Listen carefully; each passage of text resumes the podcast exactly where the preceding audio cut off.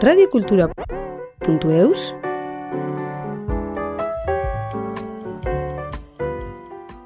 Après avoir travaillé en tant qu'ingénieur en environnement sur Paris, Sébastien Lapère, originaire d'Orthez, a décidé de venir s'installer au Pays Basque qu'il connaissait et affectionnait et de se reconvertir au maraîchage. Le hasard de la vie l'a mené à prendre part en tant que bénévole dans le projet de la ferme chantier d'insertion ou Aldia Asparin, dont la fondatrice est Julie Abadi, puis à devenir chef de culture et encadrant technique. Écoutez Sébastien qui nous explique son travail de maraîcher pas très classique à Oualdia en partageant le plaisir qu'il a de prendre soin des légumes, du sol et des personnes avec lesquelles il travaille.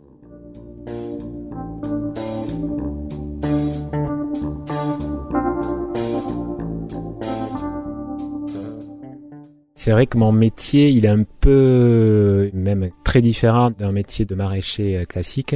Et en fait, la double casquette donc de maraîcher qui encadre des personnes en parcours, c'est en fait l'idée que je trouvais hyper intéressante. C'était euh, à la fois de, comme je dis parfois, de prendre soin des légumes, de prendre soin du sol et de prendre soin des personnes avec qui l'on travaille.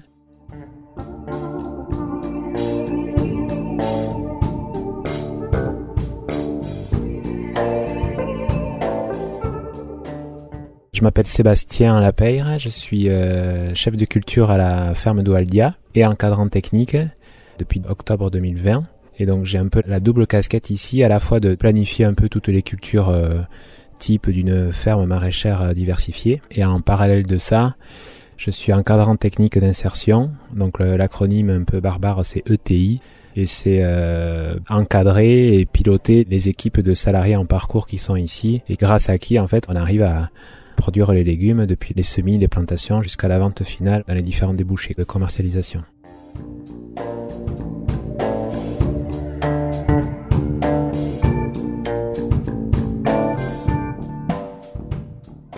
La ferme d'Oualdia, c'est une ferme maraîchère dont l'objet en fait est d'accompagner des personnes qui ont eu des difficultés euh, diverses relatives au monde du travail et des difficultés personnelles aussi souvent et en fait, on met le maraîchage au service de leur insertion. C'est le terme un peu consacré, mais en fait, le maraîchage leur permet de re-rentrer dans le monde du travail d'une certaine manière, ou d'y rentrer tout court quand ils n'ont pas déjà travaillé. Donc, ces personnes n'ont pas la vocation à devenir des ouvriers agricoles ou des maraîchers, ou pour la plupart d'entre eux en tout cas. L'idée, c'est que euh, se remettent en fait dans les conditions de travail pour après travailler sur des projets personnels et professionnels pour euh, une fois qu'ils ont fini leurs deux ans maximum ici, ils puissent continuer euh, leur parcours professionnel qu'ils ont élaboré pendant leur passage ici sur la ferme.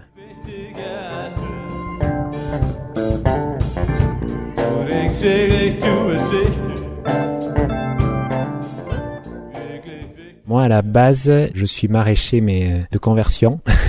En fait, j'ai fait des études d'ingénierie en environnement, en traitement des déchets. J'ai pas bossé dans les entreprises euh, classiques du déchet ou de l'eau euh, où mes anciens camarades ont la plupart fini.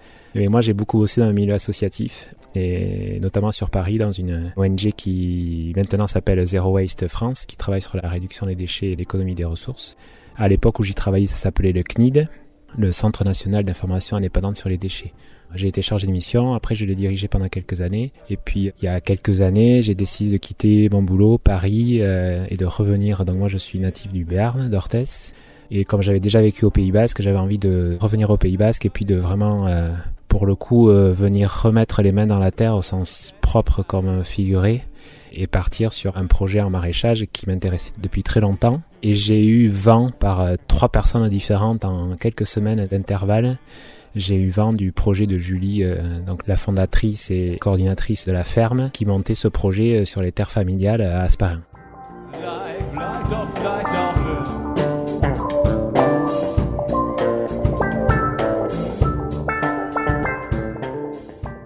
Quand j'ai eu ces trois retours de personnes différentes qui me parlaient de Julie, Julie, euh, je pense que son projet t'intéresserait, donc je l'ai contactée. Et puis en fait au début, comme elle, elle était à fond sur la recherche de financement, sur le montage de son projet, euh, elle avait pas du tout la tête à travailler sur les questions vraiment de production, de planification. Donc moi je lui ai dit écoute, j'ai fini mon BPREA, moi ça m'intéresse de bosser bénévolement, euh, ça me fait un bon exercice. Voilà, peu importe la suite, moi ça m'intéresse de travailler là-dessus. Donc j'ai travaillé sur la planification des cultures, qu'est-ce qu'on va planter, à quel moment, pour quel débouché, euh, quel chiffre d'affaires on vise, etc. Et puis voilà, et puis petit à petit, bah, le Covid est arrivé là-dessus, le confinement, donc euh, bah, du coup je bossais plus à ce moment-là, donc j'ai bossé encore plus sur le projet. Donc là c'était vraiment en théorie quoi, hein, sur l'ordi quoi. Et puis à l'été 2020, elle m'a proposé de m'embaucher euh, comme encadrant technique puisque des subventions euh, avaient été allouées et elle allait chercher un encadrant technique et chef de culture pour le début du projet.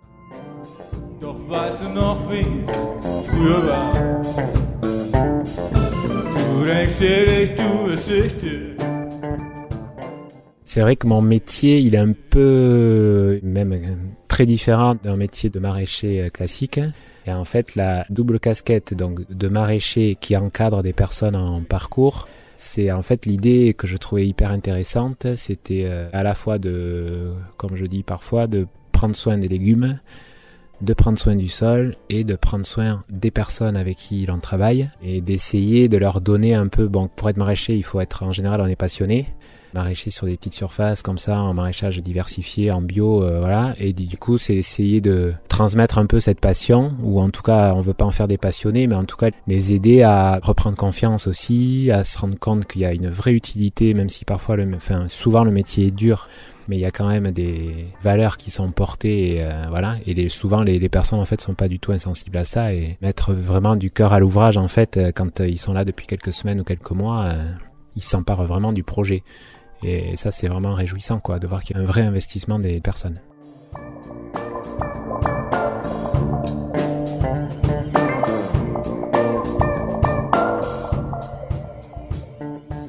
les valeurs portées par la ferme, il y en a plusieurs. Il y a une dimension euh, humaine qui est très forte et je trouve que il y a quand même beaucoup de bienveillance entre les personnes et des valeurs euh, autour du soin porté et du respect envers la terre et envers les humains qui pour moi sont vraiment imbriqués L'un ne peut pas exister sans l'autre. Et après, voilà, une sorte d'éthique, je dirais. Il y a une éthique, en fait, qui est portée euh, peut-être encore plus que quand on travaille tout seul, parce que c'est pas simple de travailler à, 12, 13, 14 tous les jours au champ. Il y a des personnalités différentes. La mienne en premier, avec euh, voilà le stress qui parfois peut être euh, ressenti et parfois transmis aux personnes parce qu'on a forcément des coups de stress parce que euh, les mauvaises conditions météo, les maladies. des personnes qui parfois ont des difficultés parce que c'est vrai que les conditions sont parfois dures donc voilà on est un peu parfois poussé à nos limites et quand on est tout seul bon ça peut être un inconvénient mais du coup on est qu'avec soi-même là, quand on est plus de 10, euh, ça démultiplie la force et parfois ça peut démultiplier aussi les difficultés parce que on essaye que tout le monde se sente à peu près bien euh, voilà, sur la ferme et sur les travaux qu'ils ont à faire. Quoi.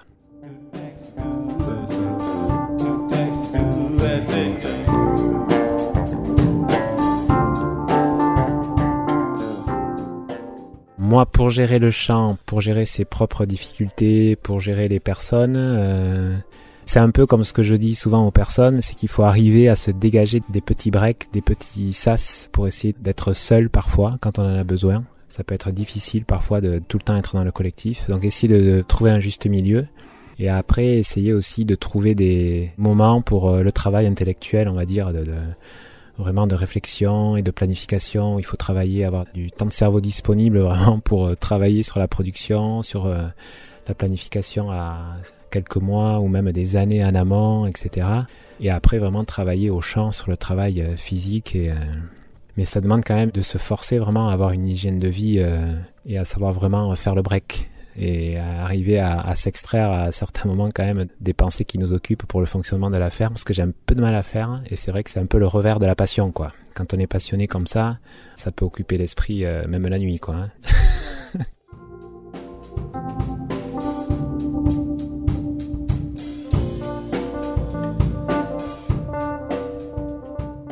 La passion de la terre, je pense qu'elle remonte euh, à mon grand-père qui s'est lancé dans le maraîchage bio en nature et progrès dans les années 80.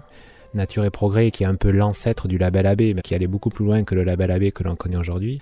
Donc j'ai toujours un peu baigné là-dedans. Donc lui, il était dans le Béarn. Et après, de par mes études, moi, j'ai plutôt un profil scientifique. J'ai toujours été intéressé surtout par les petits organismes, euh, les micro-organismes de notre corps, du sol. Je trouvais ça complètement passionnant plus passion un peu naturaliste, euh, voilà, un goût pour les insectes, une passion pour les oiseaux. Euh, Et en fait, ce qui m'a beaucoup intéressé dans le maraîchage, c'est qu'en fait, c'est plein de métiers différents.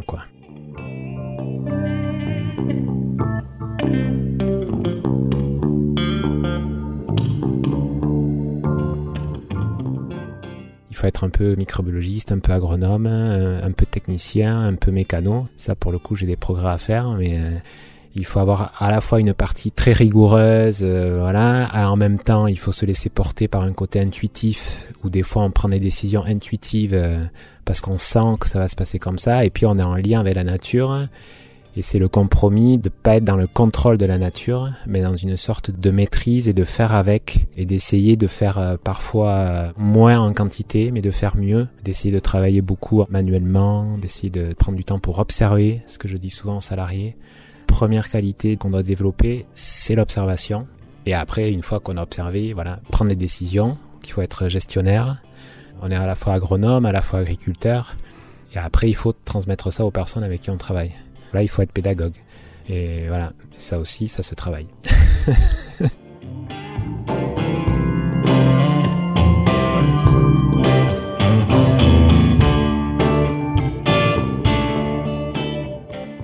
ce que je préfère peut-être dans le métier, c'est qu'en fait, le format que l'on a avec des personnes non professionnelles, enfin, ce ne sont pas des paysans, ce ne sont pas des maraîchers, et en fait, c'est d'arriver avec des personnes de divers horizons, d'arriver en fait au final, en quelques semaines ou en quelques mois, d'arriver à avoir un, voilà, le fruit de nos efforts euh, comme ça récompensé par euh, enfin, arriver de partir d'une graine ou d'un plant et puis arriver à des dizaines de kilos de fruits que l'on va vendre euh, et de se dire que ça ça se retrouve dans les assiettes de foyers d'enfants, d'enfants à la crèche ou euh, bon mais ça c'est ça mon moteur en fait et c'est ce goût du travail manuel qui paraît fou quand on commence et puis euh, voilà on se rend compte on peut constater très vite le fruit de tout le travail que l'on peut abattre quoi.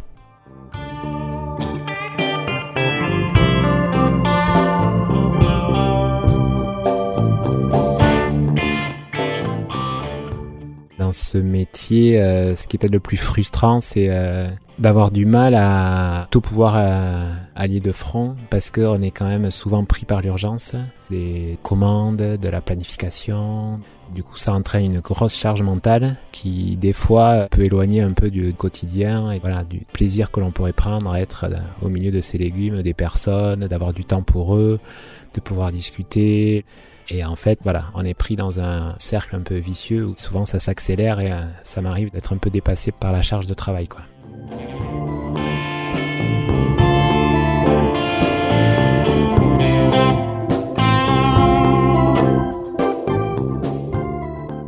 Donc je suis berné, donc je suis orthésien.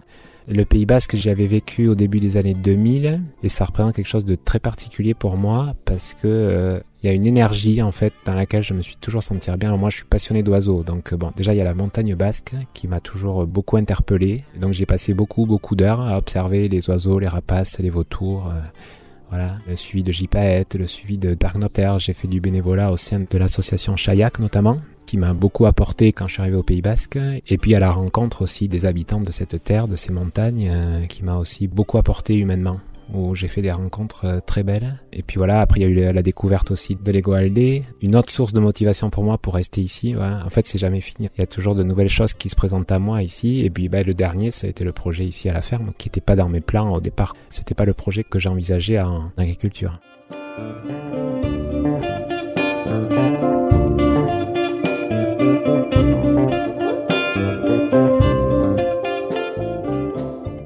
Et l'Eshkwara, forcément, quand on est au Pays Basque et puis qu'on est un peu dans le milieu associatif, dans le milieu agricole, euh, déjà on commence à entendre pas mal parler basque. J'ai commencé un peu dans mon coin. J'allais à la médiathèque de Bayonne sur l'ordi. Il y avait des cours pas mal. Et puis j'ai découvert les cours de Radio Cultura. J'ai délaissé un peu la médiathèque et je me suis mis à travailler sur les supports audio et papier des cours de Radio Cultura. Donc ça, du coup, ça a été une deuxième source hyper riche. Et puis bon, à un moment donné, on se sent quand même un peu seul parce que dans mon entourage, j'étais pas vraiment au cœur du milieu bascophone. Donc j'avais quand même peu d'occasions de parler. Et là, j'ai commencé les cours à Angeluko Ikashlea pendant un an. Et puis, euh, suite à ça, je suis devenu papa, etc. Donc, j'ai arrêté les cours. Et puis, euh, le fait de venir à la ferme, ça m'a aussi remis un peu en contact avec ça, puisqu'il y a des bascophones à la ferme. Et voilà, donc ça m'a permis aussi de retravailler un peu. Mais c'est vrai que la journée, euh, c'est très difficile pour moi d'avoir l'esprit à la ferme, au travail. Et si en plus, je dois avoir l'esprit à la pratique de mon basque, c'est vrai que ça fait beaucoup là.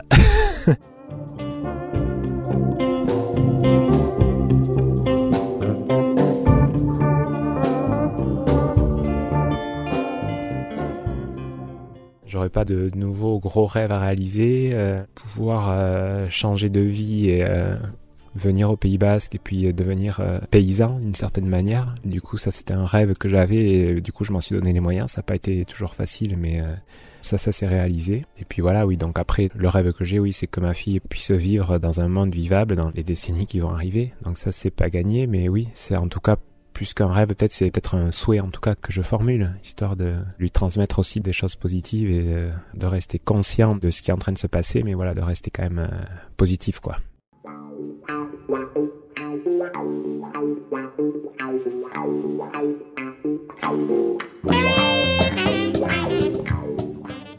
Radio Cultura